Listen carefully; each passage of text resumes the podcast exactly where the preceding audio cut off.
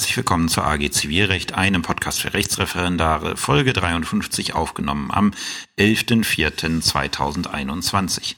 Ja, erstmal vielen Dank wieder fürs Einschalten. Und insbesondere vielen Dank für die ganzen Bewertungen auf iTunes. Da haben, äh, hat der Podcast seit dem letzten, also seit der letzten Folge jetzt insgesamt die 200 Bewertungen, äh, äh, ja, gerissen in dem Sinne, was mich natürlich sehr freut, dass da immer so viel dazukommt äh, und was natürlich auch hilfreich äh, oder einfacher macht, bei iTunes gefunden zu werden. Dafür erstmal auf jeden Fall vielen Dank meinerseits und ähm, wie gesagt auch gerne der Wunsch, wenn euch das hier gefällt, ähm, ruhig dort entsprechend Sterne zu verteilen, ähm, weil das ein gutes Feedback äh, dazu ist. Dann muss ich einen Punkt aufgreifen. Ich hatte das vor zwei Wochen schon im Strafrechtspodcast gemacht. Das wollte ich hier auch nochmal machen. Ähm, erklären, warum die, ja, warum die Anzahl an Folgen äh, reduziert äh, worden ist im Moment im Vergleich zu dem Beginn des Podcasts. Äh, das hat verschiedene Gründe. Zum einen, weil ich jetzt halt noch den strafrechtlichen Podcast äh, dazu genommen habe und äh, es so immer im Wechsel angehe, äh, so dass ich dann schon von vier Wochen auf zwei Wochen das Ganze reduziert, wenn man den Wechsel sieht. Und dann ist es noch so, dass die äh, Vorbereitung der Zivilrechtsfolgen auch deutlich ähm, intensiver geworden sind. Äh, das hängt damit zu tun, dass ich anfangs einfach nur mein vorhandenes Material als AG-Leiter genommen habe und das in eine Folge gebracht habe. Mittlerweile ist es so, dass mir dieses Material ja aus, ähm, ausgegangen ist und ich jetzt auch Sachen ähm, ja, Sachen zum Thema von Folgen mache, die ich mir erst recherchieren muss und äh, Recherche dauert. Und da kann das dann schon mal etwas mehr Zeit in Anspruch nehmen, so eine Folge zu machen. Zum Beispiel wie die heutige Folge. Wir gehen da wie ihr sieht, mit der Musterfeststellungsklage in ein Gebiet, mit dem ich mich selber auch noch nicht befasst hatte, bevor ich, ähm, bevor ich es jetzt mal aufbereitet habe für die, ähm, für die heutige Folge. Was ich aber nicht bereut habe, weil ich dann, äh, weil ich da schon sehe, dass die Sache examenstechnisch irgendwann sicherlich mal interessant sein kann. Also dazu später mehr. Und dann kommt noch dazu, dass ich halt, äh, ich habe es auch im, im Strafrechtspodcast schon gesagt, dass ich halt im Moment äh, sehr viel Arbeit mit nach Hause nehme, wie ihr euch vorstellen könnt, äh, Prüfungen unter Corona-Bedingungen zu organisieren und zwar äh, und auch so zu organisieren, dass ähm, ja, dass äh, es äh, so funktioniert, wie es funktioniert, ist im Moment sicherlich nicht einfach, äh, weil halt viele Sachen da sind, die man äh, in Erwägung ziehen muss. Prüft man überhaupt, ähm, unter welchen Voraussetzungen prüft man dann, welche Maßnahmen ergreift man gegen Verbreitung von Infektionen. Alles Gedanken, die einen beschäftigen und äh, wir in Sachsen-Anhalt schreiben im Moment gerade wieder, wie auch einige andere Bundesländer. Und dementsprechend habe ich da halt immer ein Auge drauf. Aber wie gesagt, heute ist es dann wieder soweit, wieder eine Folge zum Zivilrecht. Ich muss jetzt etwas nachholen, was ich, ähm, ja, es ist, was ich äh, ja, äh, was ich schon eine ganze Weile, nämlich genau seit zwei Folgen endlich mal machen wollte. Und zwar ist ein anderer Podcast an mich herangetreten. Der Podcast heißt Rechtsprechung News. Äh, ich habe den auch in den Shownotes verlinkt und ähm, die Bitte von dem entsprechenden Podcast war halt, ähm, ob ich den nicht, äh, nicht mal hier äh, nennen könnte. Und ich habe dann mal reingehört. Ähm, der Podcast ist halt ein, eine Sammlung oder ein Podcast, der sich halt mit der Rechtsprechungsauswertung äh, beschäftigt, was für ein Referendar sicherlich nicht uninteressant ist. Ähm, die Folgen haben ungefähr zehn Minuten ähm, und besprechen so auch Rechtsprechungen, die ich auch als aktuell und wichtig einschätze. Ähm, und das sind halt zehn Minuten, wo man einfach mal kurz reinhören kann in eine, in eine Gerichtsentscheidung, was da passiert ist. Äh, geht möglicherweise, liegt dem einen möglicherweise mehr als die Entscheidung da tatsächlich zu lesen. Ähm, deswegen komme ich jetzt endlich dazu, was ich die letzten zwei Folgen vergessen habe, das einmal hier zu verlinken. Wie gesagt, äh, ist sicherlich etwas, was sich zur Wiederholung und Vorbereitung auch eignet. So viel dann die lange Vorrede zu dem, zu der heutigen Folge und wir schauen uns dann jetzt einmal die Musterfeststellungsklage an. Ja, wie bin ich auf die Musterfeststellungsklage gekommen? Das äh, hatte damit zu tun, dass ich gedacht habe, ja, da hast du dich bisher noch überhaupt nicht drin belesen, aus guten Gründen, weil Äh, man selber als Richter ist jetzt in, mit den Dingen noch nicht so sehr konfrontiert. Ähm, und ich bin auch der Meinung gewesen, also so sonderlich examensrelevant wird die nicht sein. Deswegen habe ich es bisher immer verdrängt, mich damit mal zu beschäftigen. Habe aber gedacht, du brauchst jetzt irgendwann mal was Neues für einen Podcast und ähm, es soll ja auch, äh, der Podcast soll ja nicht nur das ähm, bringen, was jetzt in der schriftlichen Examensprüfung kommt, also auch Sachen wie Musterfeststellungsklage und ähnliches, muss man natürlich äh, grundsätzlich erkennen von den Gegebenheiten, was es bedeutet. Und deswegen habe ich jetzt einfach mal vorbereitet. Äh, ich muss dazu sagen, ich kenne keine Klausur, die die Musterfeststellungsklage zum Gegenstand hat. Wer schon mal eine in die Hand bekommen hat, möge, äh, möge sich bitte melden. Das wäre für mich sehr interessant. Ähm, nachdem ich das Ganze jetzt mal ausgearbeitet habe, ähm, muss ich sagen, ich halte es allerdings auch nicht für ausgeschlossen, dass das Ding mal in Examensklausuren irgendwie als eine Randproblematik auftaucht. Weil man könnte die, das, äh, ich mache ein eigenes Kapitel zu dem Thema, Musterfeststellungsklage im Examen, Fragezeichen. Ähm, man könnte die, als ich jetzt mal aufgearbeitet habe, bin ich der Meinung, die könnte man wunderbar in eine Anwaltsklausur bringen und dann zweckmäßiges Vorgehen zu überprüfen. Und ähm, das sind so Sachen, die, äh, die könnte man gut abprüfen und könnte diesen Schwenker gut machen. Deswegen würde ich, äh, würde ich nicht ausschließen, dass die Musterfeststellungsklage anders als so Geschichten wie das Kapmuck äh, nicht doch mal im schriftlichen Examen geprüft wird. In der mündlichen Prüfung kann es natürlich immer drankommen, gerade wer zum Beispiel ähm, Schwerpunkte wie Wirtschaftsrecht äh, wählt. Ähm, das wäre zum Beispiel was, wenn ich einen wirtschaftsrechtlichen Schwerpunkt prüfe, dann wäre die Musterfeststellungsklage etwas, was bei mir in jedem Fall auf dem Zettel stünde. Ähm, kurze kurzer Überblick, äh, den wir zuerst gehen wollen. Wie kam es dazu, dass wir jetzt diese Musterfeststellungsklage haben? Ähm, wie sieht es halt mit anderen ähm, mit anderen ja, äh, äh, Rechtsordnungen aus, die das schon vorher kannten. Äh, und dann schauen wir uns einmal das Verfahren ähm, genauer an. Wer kann klagen? Welche Voraussetzungen müssen da erfüllt sein?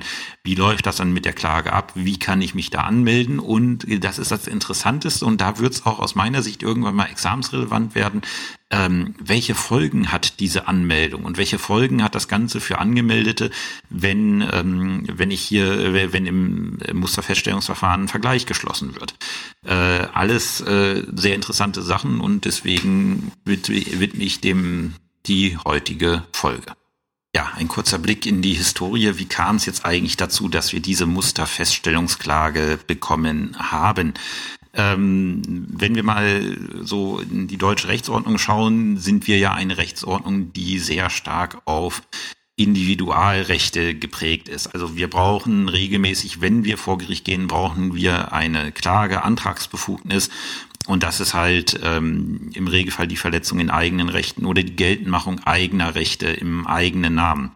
Wir sind sehr zurückhaltend, beziehungsweise lassen es eigentlich niemals zu, dass irgendjemand äh, fremde Rechte geltend macht. Also wir lassen Popularklagen, lassen wir kaum zu. Äh, und deswegen hatten wir bis zur Musterfeststellungsklage, wenn man mal vom Kapmuck absieht, was äh, eine bestimmte Spartengeschichte regelt, ähm, hatten wir bisher halt die Problematik oder auch den Vorteil, je nachdem, wie man es sehen möchte, ähm, wenn ich halt äh, eine Situation habe, wo ich mehrere Leute habe oder eine Vielzahl von Leuten habe, die einen Anspruch gegen einen Beklagten geltend machen, dass alle diese einzelnen Geschädigten, nenne ich sie jetzt mal, oder Kläger, diesen Anspruch einzeln geltend machen mussten. Und ähm, das war halt gang und gäbe. So fing das ja auch im Dieselskandal an. In dem Zusammenhang empfehle ich auch nochmal meine Folge zum Dieselskandal, weil die Musterfeststellungsklage ist in gewisser Hinsicht eine Reaktion auf diesen Dieselskandal. Ähm, das muss aber nicht immer, äh, das muss aber nicht immer so sein. Zum Beispiel in den USA gibt es die sogenannten Class Action Lawsuits, ähm, wo sich mehrere Geschädigte zusammentun können, um einen in Anführungszeichen Schädiger zu verklagen. Ähm, die laufen aber ein bisschen anders als die Musterfeststellungsklage. Bei den Class Action Lawsuits geht es da tatsächlich darum, für alle, die sich anschließen, eine, ähm, eine finanzielle Entschädigung zu erstreiten. Das passiert bei einer streitigen Entscheidung über die Musterfeststellungsklage gerade nicht. Also die Musterfeststellungsklage, wenn sie streitig entschieden wird, äh, nimmt mir grundsätzlich als ähm, Verbraucher nicht äh, den Zwang, noch selber meinen Schaden einzuklagen. Ähm, anders, wenn ein Vergleich geschlossen wird, der wirkt unter, der wirkt, wenn ich mich nicht, ähm, wenn ich nicht den Ausschluss aus dem Vergleich er, äh, erkläre, wirkt ein abgeschlossener Vergleich äh, unter Umständen für mich und dann kann ich aus diesem Vergleich auch direkt Geld kriegen. Aber wenn man sich nicht vergleicht und die Musterfeststellungsklage streitig entschieden wird, ähm, dann ist es so, dass sie jetzt halt keinen unmittelbaren Leistungsanspruch für die individuellen ähm, Personen begründet, sondern da immer noch ein Verfahren nachfolgen muss und im Regelfall auch wird.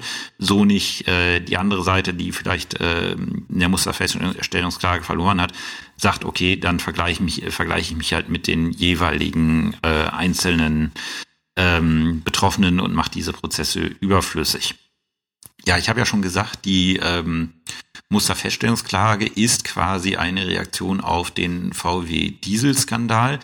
Ähm, ich habe, wie gesagt, zum VW-Skandal auch eine eigene Folge gemacht ähm, und da die BGH-Entscheidungen, äh, die zu dem Thema, also eine der BGH-Entscheidungen, mittlerweile sind es mehr, aber die damals äh, recht frisch ergangene Entscheidung ähm, zum Dieselskandal einmal ähm, auf, äh, aufbereitet. Und da hat sich halt ähm, gezeigt, dass ein solches, ähm, ja, ein solches äh, Instrument wie die Musterfeststellungsklage äh, durchaus ja einen gewissen Sinn machen kann. Sie endete im VW-Verfahren, wenn ich dem Klageregister des Bundesamts für Justiz ähm, vertrauen kann, endete sie mit Klagerücknahme, nachdem da irgendwelche Vergleichsgespräche vorausgegangen waren. Also die, die Entscheidung, die letztlich der BGH da getroffen hat, ist nicht im Rahmen der Musterfeststellungsklage ergangen, aber ähm, wie gesagt, sie ist halt, äh, das ist auch von der Politik damals so äh, kommuniziert worden und deswegen hat man sie auch im Jahr 2018 äh, auch eingeführt. Es ist eine Reaktion der Politik auf den VW-Dieselskandal, wo wir halt einen sehr großen Konzern haben, der ähm, wie man ja jetzt äh, wie der BGH festgestellt hat, der in zurechenbarer Weise ähm, eine, eine Vielzahl von Verbrauchern vorsätzlich sittenwidrig geschädigt hat. Äh, und ihr erinnert euch, wenn ihr euch die VW-Folge anhört, ist es halt so gewesen, dass, ähm, je, äh, dass, dass viele Klagen losgetreten hat ähm, von einzelnen Verbrauchern. Die Gerichte haben ganz unterschiedlich darauf reagiert, haben in verschiedene Richtungen geurteilt. Ähm, es ist halt unterschiedliches bei rausgekommen teilweise aus meiner Sicht, äh, aber wie gesagt, das ist meine persönliche Sicht. Ich habe da keine keinen Einblick in die ähm, in die Verteidigungsstrategie von VW gehabt, ähm, aber äh, es drängte sich schon irgendwie der Eindruck aus, auf, dass auch versucht wurde, äh, höchstrichterliche Entscheidungen möglichst lange herauszuzögern. Ähm, deswegen hat der BGH da sehr spät drüber entschieden aus meiner Sicht, weil es halt vorher einfach ähm, immer irgendwie dazu gekommen ist, dass dann keine Entscheidung ergangen ist. Und vor diesem Hintergrund hat äh, man dann die Musterfeststellungsklage geschaffen, äh, explizit auch im Jahr 2018, um halt noch den Verbrauchern zu ermöglichen, ähm, andernfalls verjährende Anspr äh, Ansprüche im Wege der Musterfeststellungsklage geltend zu machen. Ähm, das ist der Hintergrund. Äh, gab auch noch EU-Recht, was äh, rein, ähm, was reinge, ähm, was reingefunkt hat. Ähm, aber maßgeblich war es halt dieses Verfahren, auch wenn die erste Musterfeststellungsklage nicht äh, VW betroffen hat, ähm, was auch irgendwie ein bisschen ironisch ist. Aber so ist es halt. Systematisch ist es halt eine Verbandsklage. Es äh, kann nicht jeder eine Musterfeststellungsklage einreichen, sondern es müssen bestimmte Verbände sein. Wir schauen uns das gleich im Verfahren genauer einmal an. Ähm, und äh, Ziel ist es dann, bestimmte Feststellungen zu treffen, die dann für alle Verbraucher, die sich dem angeschlossen haben, verbindlich sind. Das heißt, ich kläre in einem, äh, in diesem Musterfeststellungsverfahren kläre ich bestimmte Vorfragen, die für den äh, Anspruch des einzelnen Verbrauchers später äh, vorgreiflich sind. Was nicht passiert ist, dass konkrete Schadensersatzansprüche ausge, äh, ausgeurteilt werden. Ähm, zum Beispiel im VW-Verfahren, wenn sie denn durchgezogen worden und nicht zurückgenommen worden wäre, hätte man zum Beispiel klären können, ähm, ist diese Abschalteinrichtung, die dort verbaut wurde, ist die mangelhaft und ist das, was da gemacht wurde, eine vorsätzlich sittenwidrige Schädigung. Das hätte man äh, klären können. Aber ähm, wie hoch ist denn jetzt bitte der Schaden? Das wäre, das wäre etwas, was dort nicht feststellbar gewesen wäre. So viel zur kurzen Historie und einem kleinen Ausblick in die amerikanische Rechtssituation. Jetzt wollen wir uns das ganze Verfahren einmal genauer anschauen. Ja, geregelt ist die Musterfeststellungsklage in einem eigenen Buch der ZBO, nämlich in Buch 6, Paragraph 606 fortfolgende ähm, insgesamt 606 bis 614, also eine sehr überschaubare ähm, ja, über, überschaubare Normenregelung. Und ich finde auch jetzt so nicht wirklich schlecht geregelt. Ich weiß natürlich nicht, wie es ist, wenn man als Gericht und als Anwalt tatsächlich damit arbeiten muss. Ähm, aber für die Verbraucher doch, ähm, also für die Verbraucher, die äh, sich überlegen, an, äh, sich an so einem Verfahren zu beteiligen, ähm, doch denke ich sehr, äh, ja, sehr simpel oder nachvollziehbar geregelt. Ähm, entscheidende Normen, also entscheidende Einstiegsnorm ist Paragraph 606 Absatz 1 äh, ZPO, das sagt, was die was wer was mit der Musterfeststellungsklage machen kann. Und da sagt die Regelung mit der Musterfeststellungsklage können qualifizierte Einrichtungen, da haben wir schon, wer Kläger ist, die Feststellung des Vorliegens oder Nichtvorliegens von tatsächlichen und rechtlichen Voraussetzungen für das Bestehen oder Nichtbestehen von Ansprüchen oder Rechtsverhältnisse zwischen Verbrauchern und Unternehmen begehren. Steht viel drin in diesem ersten Satz. Das erste ist, wer kann klagen? Qualifizierte Einrichtung. Da fragt man sich, was ist das Ganze? Ähm, Paragraph 606 Absatz 1 Satz 2 definiert dann diese qualifizierten Einrichtungen und verweist dabei auf das Unterlassungsklagen, äh, Unterlassungsklagengesetze, äh, Gesetz. Da gibt es eine bestimmte Liste, wo verschiedene Verbände sich haben eintragen lassen und dann gibt äh, Paragraph 606 Absatz 1 Satz 2 ähm, ZBO bestimmte Voraussetzungen an, die diese qualifizierten Einrichtungen erfüllen müssen, ähm, zum Beispiel mindestens zehn Verbände äh, oder mindestens 350 natürliche Personen ähm, äh, als Mitglieder haben, äh, mindestens vier Jahre eingetragen sind in äh, die Liste nach Paragraph 4 des Unterlassungsklagengesetzes, äh, in Erfüllung ihrer satzungsmäßigen Aufgaben, Verbraucherinteresse, nicht gewährsmäßig vertreten, äh, die Musterfeststellungsklagen nicht zum Zwecke der Gewinnerzielung erheben und nicht mit mindestens fünf, äh, nicht mehr als fünf Prozent ihrer finanziellen Mittel durch äh, Zuwendung von Unternehmen ähm, gefördert werden ähm, und dann gibt's noch in Satz 4 eine unwiderlegliche Vermutung, dass Verbraucherzentralen und andere Verbraucherverbände, die überwiegend durch öffentliche Mittel gefördert werden, die Voraussetzungen des Satz 2 erfüllen. Also die sind relativ unproblematisch drin.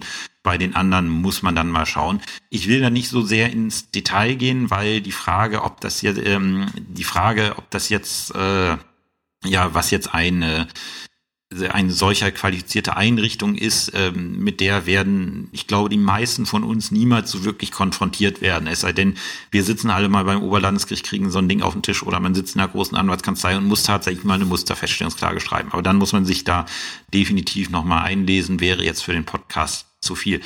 Ähm, dann interessant halt äh, die, äh, die Feststellungsziele, die auch legal definiert, definiert sind.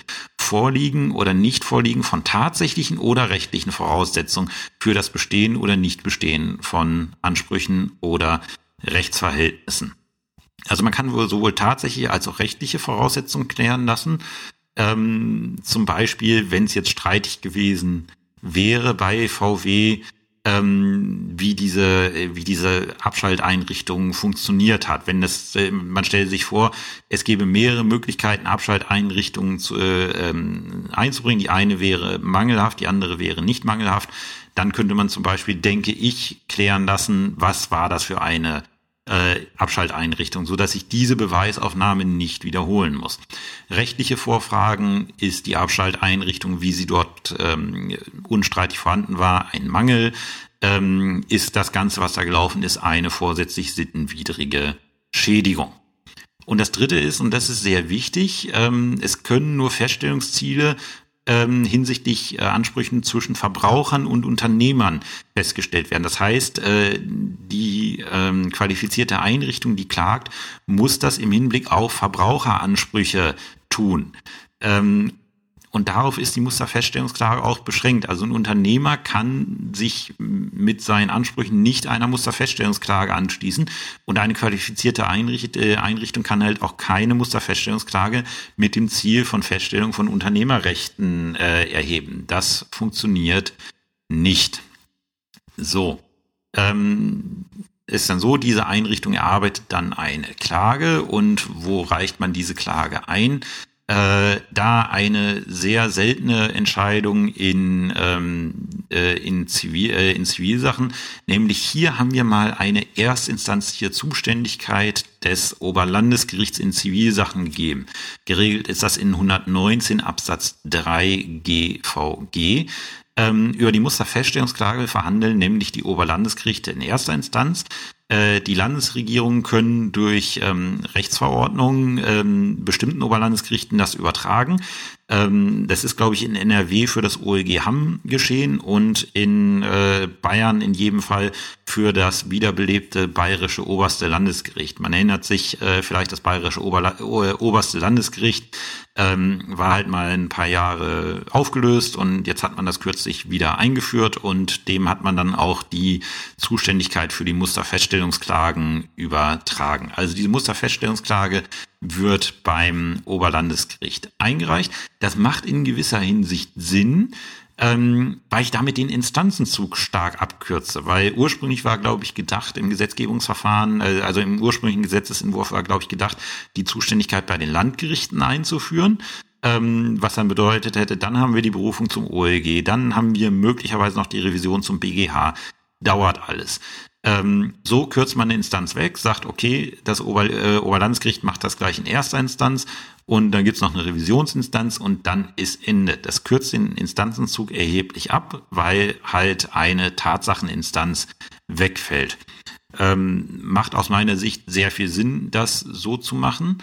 Ähm, neben den Voraussetzungen für eine normale Klage, wenn wir jetzt mal davon ausgehen, wir kommen tatsächlich mal in die Situation, dass wir eine Musterfeststellungsklage einreichen, ähm, muss sie halt auch noch die, äh, die Anforderungen des äh, Paragraph 606 Absatz 2 ähm, ZPO erfüllen, nämlich den Nachweis, dass es eine qualifizierte Stelle ist ähm, und äh, dass die Feststellungsziele Ansprüche von mindestens, äh, also dass äh, von den Feststellungszielen äh, Ansprüche oder Rechtsverhältnisse von mindestens zehn Verbrauchern abhängen. Habe ich also, wie gesagt, nur neun Leute, die davon betroffen sind, hat der Gesetzgeber die Wertung getroffen. Also unter neun Leuten machen wir hier nichts im Verband. Da muss dann jeder einzeln klagen. Also man braucht mindestens zehn, ähm, äh, zehn Verbraucher, um die Klage überhaupt erstmal einreichen zu können. Das, äh, das heißt noch nicht, dass sie zulässig ist. Ähm, wenn, wenn sie unter zehn, äh, wenn sie unter zehn hat, ist sie garantiert unzulässig. Ähm, aber selbst wenn ich alle Voraussetzungen von Paragraph 606 Absatz 2 ZPO erfülle, heißt das immer noch nicht, dass die Musterfeststellungsklage dann zulässig ist, weil diese Klage muss erst im Laufe des Prozesses in ihre Zulässigkeit hineinwachsen, so nennt das Zöller. Und das äh, hat mit Paragraph 606 Absatz 3 ZPO zu tun. Musterfeststellungsklage ist nämlich nur zulässig, wenn sie von einer qualifizierten Einrichtung erhoben wird, ist klar ähm, glaubhaft gemacht wird, dass von den Feststellungszielen Ansprüche von mindestens zehn Verbrauchern abhängen. Das habe ich gerade auch gesagt. Das ist auch klar mittlerweile. Und jetzt kommt dieses Wachsen.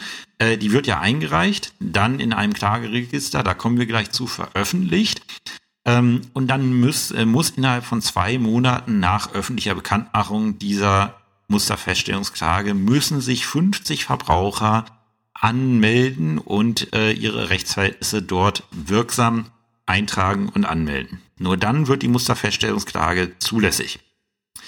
Passiert das, äh, passiert das, äh, passiert das, ist die Musterfeststellungsklage zulässig. Passiert das nicht, ähm, ist, äh, ist sie unzulässig, wird äh, insofern keinen Erfolg haben. Dann muss jeder Verbraucher eigenständig klagen. Ähm, das ist so eine gesetzgeberische Kontrolle, dass sie gesagt hat, ja, äh, dass der Gesetzgeber gesagt hat, ja, wir wollen die Musterfeststellungsklage, aber es muss schon eine Vielzahl von Leuten dran äh, betroffen sein. Also für irgendwie ein paar 20 wollen wir das nicht machen. Das muss schon wirklich an die äh, hohe, ja, an die große Glocke gehangen werden. Ähm, wenn man mal sieht, das ist das Schöne, wenn man in dieses äh, Klageregister reinschaut, ich verlinke das auch im jeweiligen Kapitel, da stehen seit äh, 2018, seitdem es die Musterfeststellungsklage ähm, gibt, äh, stehen dort äh, 15 Musterfeststellungsklagen drin. Also seit es das Ding gibt, sind 15 Musterfeststellungsklagen äh, betrieben worden. Sind jetzt nicht so sonderlich viele. Ähm, wenn man sieht, wer da so alles drin ist, äh, stellt man fest, die Sparkassen sind äh, relativ äh, groß vertreten. Ähm, und wenn ich das jetzt mal, ich habe das jetzt nur für ähm, ich habe das jetzt nur für die Geschichte mal Interesse halber nachgeschlagen, wo das Oberlandesgericht Naumburg be äh, beteiligt ist. Ähm, da scheint es dann um diese Prämiensparverträge zu gehen. Ähm, vielleicht hat das der ein oder andere mal verfolgt, dass es ein bisschen Knatsch gegeben hat. Ähm, ich äh, ich habe es ein bisschen mehr verfolgt, weil eine der BGH-Entscheidungen, die, ähm, äh, die diese Prämiensparverträge behandeln, stammt halt von meinem alten Gericht. Das Landgericht Stendal war da äh, mit eins der ersten, was da involviert war und dazu hat auch der BGH dann entschieden. Also wie gesagt, es müssen diese 50 Anmeldungen dann innerhalb von zwei, ähm, äh, zwei Monaten nach Veröffentlichung erfolgen. Was passiert, wenn jetzt äh, sich zwar 50 Leute melden, dann aber irgendwann nach äh, Fristablauf Anmeldungen zurückgenommen werden und es dann unter 50 zie äh, ähm, zieht, ähm, da sagt die Kommentierung, das ist unschädlich, solange es nicht weniger als 10 werden, weil äh, in dem Moment, wo wir weniger als 10 haben, äh, sagt die Kommentierung, ähm, dann muss 606 Absatz 2 Nummer 2 ZPO, muss der Rechtsgedanke greifen, wegen weniger als 10 wollen wir in keinem Fall eine Musterfeststellungsklage machen. So, die Musterfeststellungsklage geht ein, das OEG wird sie prüfen und stellt sie dann zu. Und dann passiert noch etwas, ähm, was bei anderen Klagen nicht passiert. Ähm, das OEG muss dann die äh, Musterfeststellungsklage im Klageregister bekannt machen. Und zwar regelt das Paragraph 607 ZBO, was da genau bekannt gemacht werden muss. Ähm, wie gesagt, ich habe jetzt dieses Klageregister, was beim Bundesamt für Justiz geführt wird, das wird sogar digital geführt. Ich habe das mal verlinkt. Da könnt ihr euch alle Musterfeststellungsklagen ansehen, die bisher gelaufen sind. Und da stehen dann auch die Feststellungsziele. Da kann man sich mal wirklich, äh, wirklich praktisch angucken, wie sieht so ein Ding aus. Ähm, das Gericht muss das innerhalb von 14 äh, Tagen nach Erhebung der Musterfeststellungsklage veranlassen. Paragraph 607 Absatz 2 ähm, ZPO, wenn die Voraussetzungen der Klageschrift äh, nach 606 Absatz 2 Satz 1 ZPO erfüllt sind. Ähm, was passiert, wenn das Gericht äh, diese Frist reißt von 14 Tagen? Dann passiert nichts. Die Überschreitung dieser Frist ist sanktionslos. Weiß ich auch nicht, weswegen man sie dann da reinschreibt. Ähm, und das Gericht muss halt äh, zur Veröffentlichung im, äh, im Klageregister seine Terminsverfügung, äh, Terminsbestimmungen ähm, herausgeben, Hinweise, Zwischenentscheidungen, wenn diese Informationen ähm, für die Information der Verbraucher über den Fortgang des Verfahrens erforderlich ist. Darf man ja nicht vergessen, man führt ja mit der Musterfeststellungsklage dann als Gericht nicht ein Verfahren, was irgendwie nur eine Partei interessiert, sondern eine Vielzahl von ähm, Personen sind an diesem Ausgang des Verfahrens interessiert und die sollen halt durch einen zentralen Blick ins Klageregister wissen, wie steht's um die Sache, was ist dort alles passiert, ähm, wann ist eine mündliche Verhandlung, weil man möchte ja vielleicht auch selber zu mündlichen ähm, Verhandlungen anreisen und das kann ich nur, wenn ich weiß, was das ist. Und wie gesagt, das steht alles tatsächlich in diesem Klage Klageregister.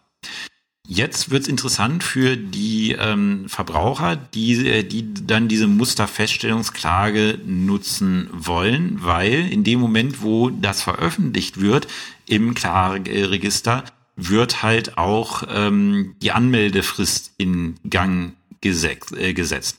Wenn ich diese Musterfeststellungsklage ausnutzen möchte als Verbraucher, ich bin nicht dazu gezwungen, das zu machen. Ich kann es, äh, ich kann es machen, ich kann es sein lassen. Ähm, wenn ich mich daran quasi beteiligen möchte, dann muss ich nach Paragraph 608 äh, ZPO meine Ansprüche anmelden. Und ähm, das muss ich innerhalb einer bestimmten Frist tun, nämlich bis zum Ablauf des Tages vor Beginn des ersten Termins ähm, kann ich diese äh, kann ich diese Ansprüche anmelden.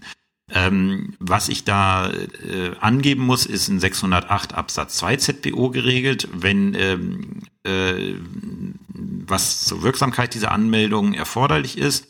Ähm, und wie das dann tatsächlich aussieht, sieht man auch im äh, Register, in diesem Klageregister, weil das ist tatsächlich, äh, da hat die Digitalisierung mal funktioniert, auch wenn ich so ein, äh, so ein Formular noch nicht ausgefüllt habe.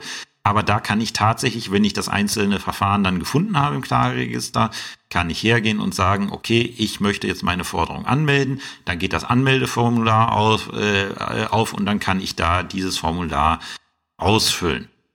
Die Anmeldung kann ich zurücknehmen und zwar bis zum Ablauf des Tages des Beginns der mündlichen Verhandlung in erster Instanz.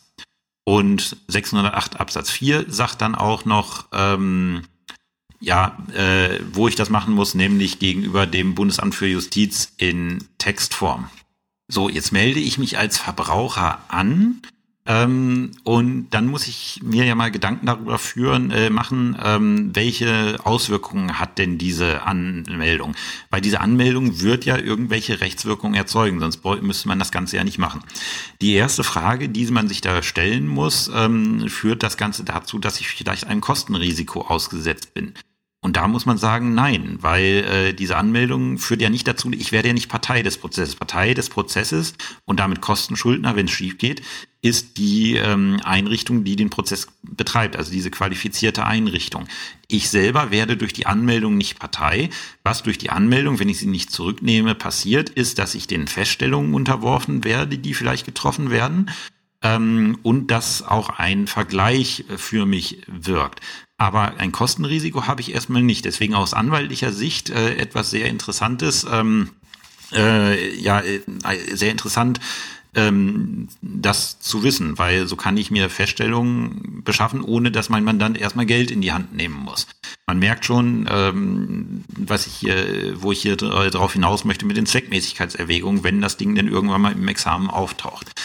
Äh, Paragraph 204 BGB ist auch interessant, weil die Anmeldung hat, äh, führt dazu, nach Paragraph 204 Absatz 1 Nummer 1a, man sieht neue Vorschrift nachträglich eingeführt, dass, ähm, wenn ich den Anspruch anmelde, die Verjährung gehemmt ist durch Erhebung der Musterfeststellungsklage für die Dauer des Verfahrens. Allerdings, und da wieder ein Punkt, der interessant sein dürfte, wenn man mal examenstaktisch denkt, ähm, wenn dem angemeldeten Anspruch derselbe Lebenssachverhalt zugrunde liegt wie den Feststellungen der Musterfeststellungsklage. Da könnte man zum Beispiel in einer Anwaltsklausur daraus machen, man stellt irgendwie fest, nachdem man es für seinen Mandanten geprüft hat, nee, du machst hier einen anderen Anspruch geltend, als es da in der Musterfeststellungsklage gemacht wird. Diese Anmeldung bringt dir nichts, sie bringt dir auch verjährungstechnisch überhaupt nichts, du musst selber klagen. Ähm, das sind so ein paar Sachen, die damit äh, reinspielen. Ähm, ansonsten, was für äh, was passiert sonst noch, wenn ich äh, mich dort anmelde als Verbraucher? Welche Wirkungen hat das Ganze? Eine sehr wichtige Folge nach 610 Absatz 3 ZPO.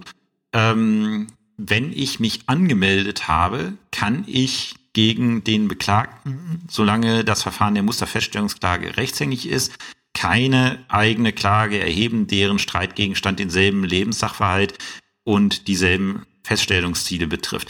Das ist eine ganz klare äh, äh, prozessökonomische Entscheidung des Gesetzgebers. Wenn wir schon äh, eine, eine Musterfeststellungsklage haben, ähm, dann ist es halt so, dass wir dann nicht noch parallel dazu von den Leuten, die schon angemeldet sind, die ganzen Einzelklagen haben wollen.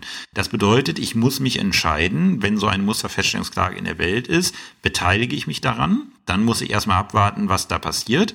Oder ich beteilige mich nicht daran, dann profitiere ich nicht davon, ich kann aber selber klagen. Das ist dann die Wahl, vor die man gestellt wird. Ähm, jetzt kann es natürlich auch schon vorkommen, dass ich als Verbraucher hergegangen bin und gesagt habe, Schweinerei, ich klage, weil noch keine äh, Musterfeststellungsklage in der Welt war. Und jetzt stellt sich während, während ich meinen Prozess äh, betreibe heraus, okay, da wird jetzt eine Musterfeststellungsklage erhoben. Und ich sage, das finde ich gut, ähm, qualifizierte Einrichtungen, die sollen das mal lieber machen, ich melde mich an. Ähm, was passiert mit meinem Rechtsstreit, den ich dann führe? Die Antwort gibt Paragraph 616, äh, 613 Absatz 2 ZPO. Ähm, in dem Fall äh, passiert das folgende, das Gericht muss mein Verfahren dann aussetzen, bis über die Musterfeststellungsklage entschieden ist. Wie gesagt, wir wollen kein doppeltes Verfahren haben äh, und äh, das ist dann tatsächlich mal eine zwingende ähm, Aussetzungsvorschrift. Welche Folgen hat die Anmeldung noch? Ähm, jetzt gehen wir davon aus, über die Musterfeststellungsklage wird entschieden durch Urteil ähm, und das wird rechtskräftig. Dann entfaltet dieses Musterfeststellungsurteil Bindungswirkung nach 613 Absatz 1 ZPO für alle diejenigen, die sich angemeldet haben. Das rechtskräftige Musterfeststellungsurteil bindet das zur Entscheidung eines Rechtsstreits zwischen einem angemeldeten Verbraucher und dem beklagten berufenen Gericht Wichtig, soweit dessen Entscheidung die Feststellungsziele und den Lebenssachverhalt der Musterfeststellungsklage betrifft. Da sind wir wieder am Thema Rechtskraft, ähm, äh, Rechtskraft und Rechtskrafterstreckung. Da muss ich schauen, was genau ist denn bitte in diesem Musterfeststellungsurteil äh, entschieden worden und betrifft das überhaupt hier meinen Lebenssachverhalt? Äh, zum Beispiel bei VW ähm, ich, ich spinne jetzt einfach mal, ich habe, ein, äh, ich, ich habe ein Musterfeststellungsurteil zu Typ X gefunden ähm, und äh, also zu Motortyp X gefunden, hab, ist ein Musterfeststellungsurteil ergangen. Ähm, aber ich habe keinen Dieselmotor gekauft von VW, sondern einen Benzinmotor. Äh, dann hilft mir das Ganze nichts, weil das Musterfeststellungsurteil sich zu dem ähm, Dieselfahrzeug äh, mit Motortyp X verhält und nicht zu Benzinern. Äh, deswegen wäre das nicht der gleiche Lebenssachverhalt. Auch da wieder etwas, wo man mit einer Anwaltsklausur ansetzen könnte, um halt die Falle zu bauen, um zu sagen, nee, dieses Musterfeststellungsurteil, das betrifft dich nicht. Da werden wir keine Bindungswirkungen drauf saugen können. Ähm, wenn wir es jetzt mal auf den konkreten Fall VW äh, anwenden, äh, wenn es danach dann halt noch Klagen angemeldeter Verbraucher geben würde, also wenn das jetzt entschieden worden wäre, es ist ja nicht entschieden worden, äh, gehen wir davon aus, es, ist, äh, es wäre entschieden worden, wie der BGH es entschieden hat. Der BGH hat gesagt, es ist ein Mangel ähm, und es vorsätzlich sittenwidrige Schädigung. Dann ähm, wäre für das Gericht, was das Verfahren dann normal zu verhandeln hätte, bindend. Erstens, es ist ein Mangel, diese Abschalteinrichtung, und es ist eine vorsätzlich sittenwidrige Schädigung. Das gilt natürlich nur so lange, wie derjenige angemeldet ist, hat der Verbraucher seine Anmeldung wirksam zurückgenommen, gibt, äh, gibt es diese Feststellungswirkung natürlich nicht. Ist ganz logisch. Wenn ich, äh, wenn ich nicht angemeldet bin, ähm, und das äh, dazu führt ja die, wirksame Rücknahme der Anmeldung, dass ich nicht angemeldet bin, kann ich keine, ähm, kann ich keine ja, Früchte aus diesem Verfahren ziehen. Wobei man sagen muss, indirekt wird es wahrscheinlich doch der Fall sein, weil die Musterfeststellungsklage halt, das werden wir gleich sehen, den, äh, den zulassungsfreien Weg zum BGH ermöglicht, weswegen die Wahrscheinlichkeit immer recht hoch sein wird, dass es dann für diese Musterfeststellungsklage eine BGH-Entscheidung gibt und die wird natürlich von den anderen Gerichten, ob jetzt de facto Bindungswirkung oder nicht, äh, auch berücksichtigt werden. Ähm, weil man ja ungerne sehenden Auges als Richter in eine Aufhebung reinläuft. Interessant ist dann noch äh, die Wirkung bei einem Vergleichsschluss, weil es muss ja nicht so sein, dass eine Musterfeststellungsklage in einem Urteil äh, mündet, sondern das haben die ja damals in diesem VW-Verfahren auch versucht, ähm, einen Vergleich abzuschließen. Es kann ja sein, dass die Musterfeststellungsklage im Vergleich äh, endet. Und da müssen wir uns das Vergleichsverfahren noch mal ein bisschen ansehen, weil das läuft ein bisschen anders ähm, äh, als bei in Anführungszeichen 0815 Vergleichen jedem Rechtsstreit, weil der Vergleich soll nach 611 Absatz, also erstmal das Wichtigste ist, wenn ich angemeldet bin als Verbraucher, kann ein Vergleich auch mit Wirkung für und gegen mich geschlossen werden. Das äh, ist etwas, was ich mit meiner Anmeldung grundsätzlich in Kauf nehme. Also wenn dann ein Vergleich geschlossen ist, wirkt er auch erstmal für und gegen mich. Dann 611 Absatz 2. Welche Regelungen soll der Vergleich enthalten? Ähm, die auf die angemeldeten Verbraucher entfallenden Leistungen. Ja klar, dafür machen wir das halt. Ähm, den Nachweis, den Verbraucher äh, erbringen müssen, um zu zeigen, ich habe einen Anspruch auf diese Leistung, wann diese Leistungen fällig sind und wie die Kosten zu teilen sind. Und dann ist es so, dass dieser Vergleich äh, einer gesonderten Genehmigung durch das Gericht bedarf, nach 611 Absatz 3 ZPO. Wir kennen das teilweise aus dem Familienrecht, dass bestimmte ähm, Vergleiche gerichtlich gebilligt werden müssen, ähm, wenn es um Sorge-Umgangssachen geht. Also über Sorge kann man sich nicht äh, vergleichen, aber besti über bestimmte Sachen beim, ähm, bei Kindschaftssachen kann man sich vergleichen, aber da muss dann das Gericht äh, den äh, Vergleich billigen. Und hier haben wir eine Genehmigungspflicht äh, durch das Gericht. Ähm, und das genehmigt den Vergleich, wenn es ihn unter Berücksichtigung des bisherigen Sach- und Streitstandes als angemessene gütliche Beilegung des Streits ähm, ansieht.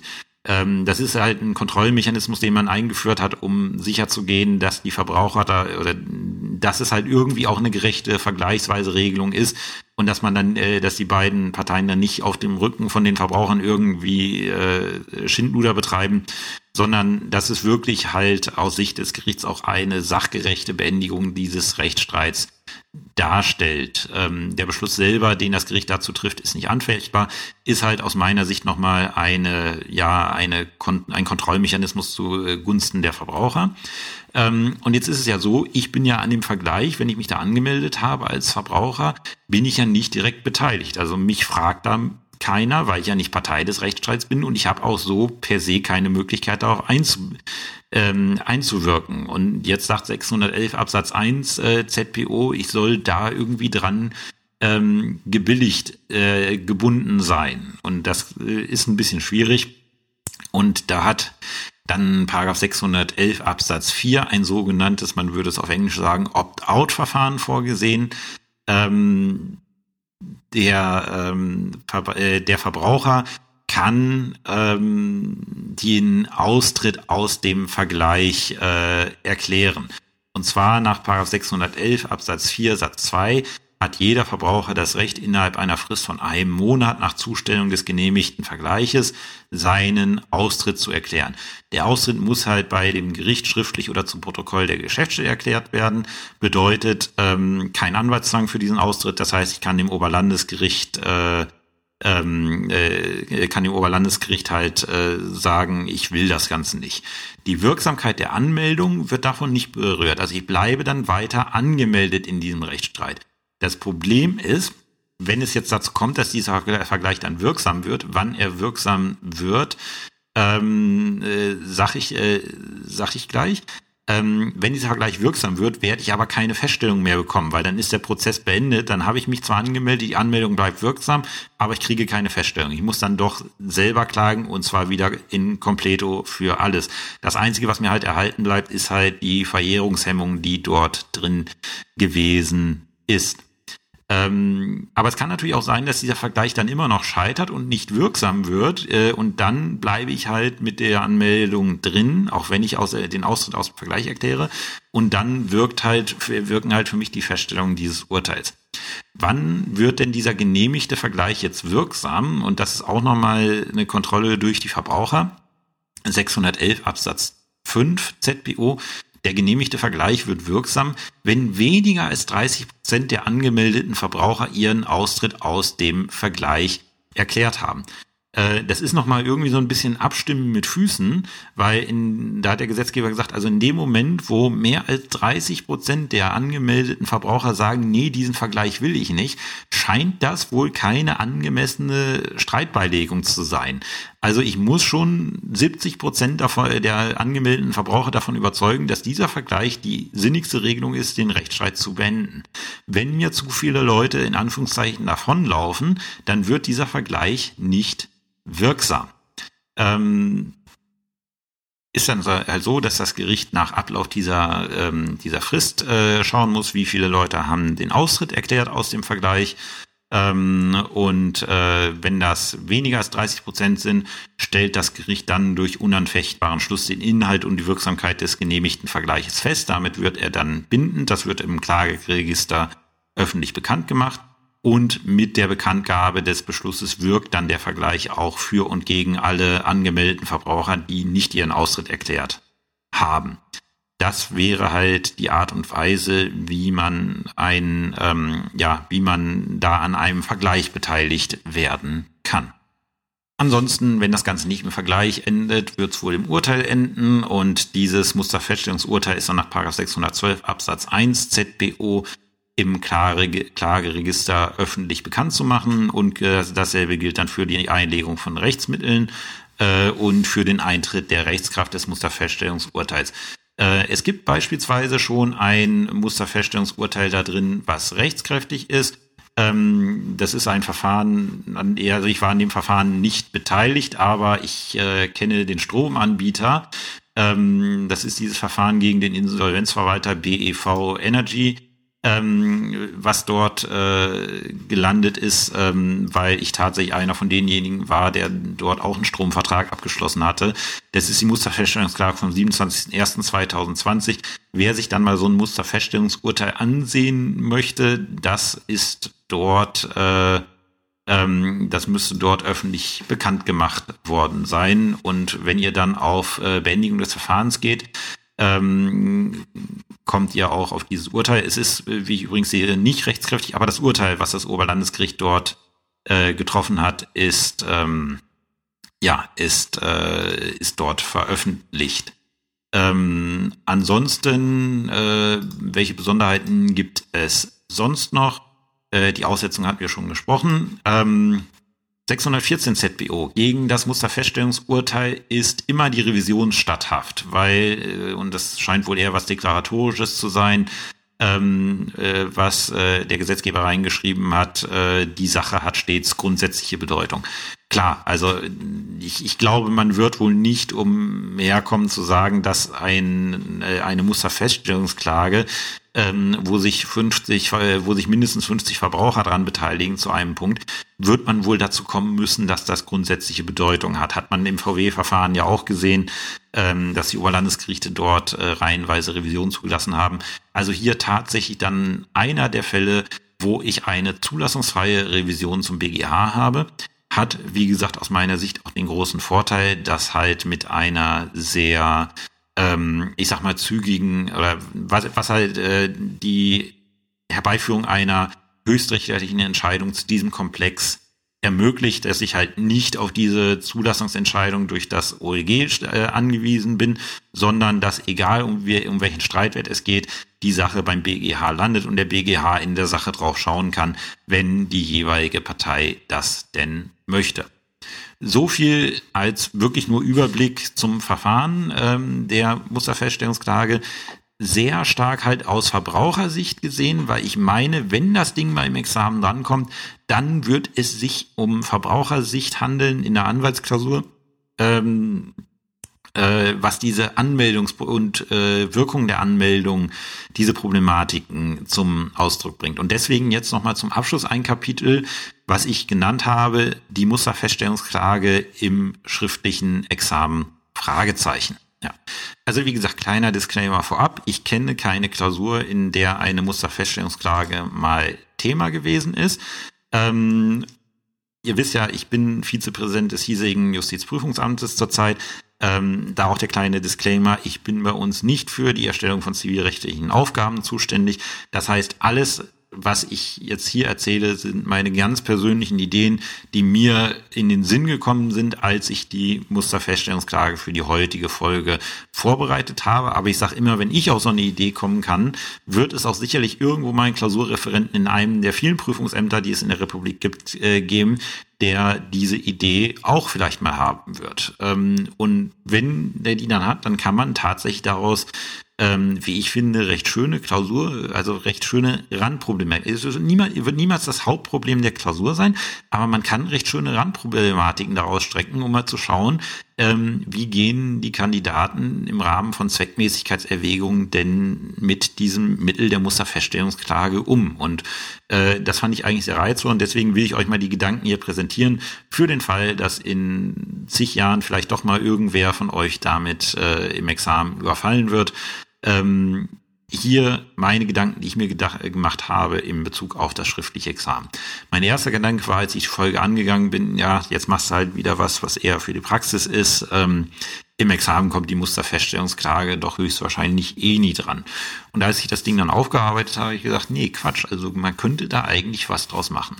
Was ich sagen muss, als Urteilsklausur wird es höchstwahrscheinlich niemals drankommen, weil dann hätte man die Besonderheit, dass es erstinstanzlich beim OLG ist ähm, und äh, dass man sich dann ja doch mit komischen Feststellungsanträgen auseinandersetzen muss. Wirklichen Gewinn hat das Ganze nicht, weil man dann diese Voraussetzung von 606 prüfen müsste, äh, die jetzt auch irgendwie nicht so sinnig zu prüfen sind. Also ich kann keinen wirklichen Mehrwert äh, daran erkennen, das Ding als Urteilsklausur zu prüfen. Aber es gibt viele reizvolle Fallgestaltungen, wo man das Ganze als, ähm, äh, als Anwaltsklausur prüfen könnte. Da könnte ich mir zum Beispiel vorstellen, dass ich die Klausur so aufziehe, dass der Mandant hinkommt und sagt, hier, ähm, Beispiel, ich habe, äh, es ist hier eine Musterfeststellungsklage geführt worden, die haben, äh, der und der Sachverhalt liegt dem Ganzen zugrunde. Äh, ich habe mich da angemeldet, jetzt habe ich da diesen Vergleich zugestellt bekommen und ich muss mich jetzt entscheiden, ob ich diesen Vergleich annehme oder austrete. Ähm, und da könnte man dann zum Beispiel wunderbar eine Anwaltsklausur draus machen, indem man erstmal prüft, welche Ansprüche hat der Mandant denn, sind die vielleicht risikobehaftet, weil es, ähm, äh, weil es, äh, also sind die Ansprüche risikobehaftet, ähm, weil das Ganze vielleicht äh, einer Beweisaufnahme unterliegt. Wie ist der Vergleich, der angeboten wird? Macht das Sinn? Gibt das das Prozessrisiko vernünftig wieder? Ähm, um dann halt in den Zweckmäßigkeitsempfehlungen ähm, zu sagen, ja, du kannst dich an, äh, du solltest den Vergleich annehmen oder einen Schriftsatz zu machen, nein, wir treten aus dem Vergleich aus und dann halt eine Klage zu empfehlen ähm, aufgrund individueller Basis, so das möglich ist. Oder andere Möglichkeit, die ich mir auch vorstellen kann, ähm, der man dann kommt, schildert den Sachverhalt und sagt, ja, ich weiß, hier ist eine Musterfeststellungsklage in der Welt. Dann ist vielleicht äh, die Klageschrift der Musterfeststellungsklage abgedruckt. Ähm, und dann halt, äh, und dann kann halt im Wege der Zweckmäßigkeitserwägung erwogen werden. Meldet man die Ansprüche des Mandanten im Klageregister an, dann kann man da die Vorteile nennen, zum Beispiel halt hier ähm, keine Gerichtskosten für den Spaß. Also ich, äh, ich, ich äh, also mein Mandant äh, kann die Feststellung des Prozesses mitnehmen, ähm, ohne dafür Kosten tragen zu müssen. Das ist nett ähm, Nachteil äh, oder ich stelle fest, nee, also äh, mein Mandant betrifft diese, dieser Lebenssachverhalt nicht, das ist ein ganz anderer Lebenssachverhalt, dem bringt diese Anmeldung nichts, ich muss selber klagen. Ähm, oder er ist es, äh, es bringt vielleicht doch. Und so habe ich die Möglichkeit, schnell an eine Verjährungshemmung zu kommen, weil Verjährung droht. Das sind alles, wie ihr seht, so Sachen, da könnte man aus anwaltlicher Sicht in der Anwaltsklausur ein wunderschönes Nebenproblem reinbringen, wo man äh, Prozesstaktik äh, abprüft ähm, ohne jetzt gleich die Musterfeststellungsklage zum großen Aufhänger der Klausur zu machen. Die wäre dann immer noch ein prozessuales Randproblem, was man, denke ich, mit den Vorschriften, wie ich sie euch vorgestellt habe, ich habe jetzt auch nicht ganz vertieft Kommentierungen dazu äh, gewälzt, ähm, die man aber mit den Vor äh, Vorschriften, äh, wie ich sie euch vorgestellt habe, sehr gut äh, bewältigen könnte. Und ähm, wie gesagt, als ich jetzt das vorbereitet habe, habe ich, äh, hab ich dann gedacht, nee, also warum eigentlich nicht mal in der Anwaltsklausur? Man muss dann halt nur einen richtigen Anspruch finden, der auch mit dem Wege der Musterfeststellungsklage geltend gemacht werden könnte. Wäre in der Klausurerstellung sicherlich sehr ähm, sehr herausfordernd, aber äh, da könnte eine interessante Anwaltsklausur aus meiner Sicht draus werden. Wie gesagt, so viel meine persönlichen Gedanken. Wer vielleicht schon mal eine gesehen hat, äh, ich wäre sehr daran interessiert, ähm, so ein Ding mal in die Hände zu kriegen. Also wenn das mal bei euch irgendwie Thema gewesen ist ähm, und ihr äh, und ihr die Klausur natürlich herausgeben dürft ohne Verschwiegenheits ähm, Pflichten zu verletzen. Zum Beispiel bei uns ist es so äh, im Vorbereitungsdienst, dass die Referendare ex äh, explizit darauf hingewiesen werden, dass äh, bestimmte, also dass die Klausuren nicht an Dritte herausgegeben werden dürfen. Ähm, wenn sowas entgegensteht, natürlich mir bitte nicht geben, aber äh, durchaus gerne mal Feedback geben, wenn so, äh, wenn euch sowas schon mal untergekommen ist.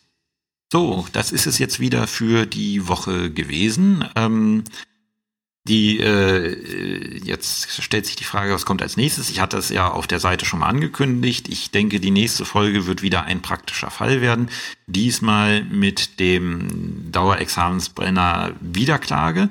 Ich habe jetzt, ähm, ich habe jetzt in anderthalb Wochen habe ich zwei Wochen Urlaub, wo ich ja pandemiebedingt sowieso relativ wenig machen kann. Ähm, und da habe ich einfach mal vor, diese schon lange geplant, diesen schon lange geplanten nächsten praktischen Fall ähm, fertig zu machen. Äh, vielleicht, wenn mich der Ehrgeiz packt, äh, versuche ich auch mal selber so ein Ding zur Musterfeststellungsklage zu erstellen, ähm, was man dann durchsprechen könnte, aber wahrscheinlich eher nicht. Äh, deswegen die nächste Folge wird dann wahrscheinlich so in zwei, drei Wochen ein praktischer Fall zur Wiederklage sein. Materiellrechtlich bin ich, bin ich mir noch nicht ganz sicher, was ich mache. Ich würde gerne Maklerrecht machen. Ähm, aber da fehlt mir, da fehlt mir so ein bisschen die mögliche Wiederklage, ähm, die dort kommen könnte, also der mögliche Wiederklageanspruch, der geltend gemacht werden könnte. Da fällt mir im Moment gerade noch nichts ein. Äh, muss ich im Urlaub vielleicht mal ein bisschen kreativ werden. Ansonsten an dieser Stelle, wie gesagt, vielen Dank noch einmal für die vielen tollen und äh, guten Bewertungen bei iTunes, äh, die das Ganze über 200 gebracht haben. Habt eine schöne Zeit, äh, bleibt gesund und bis zum nächsten Mal. Tschüss.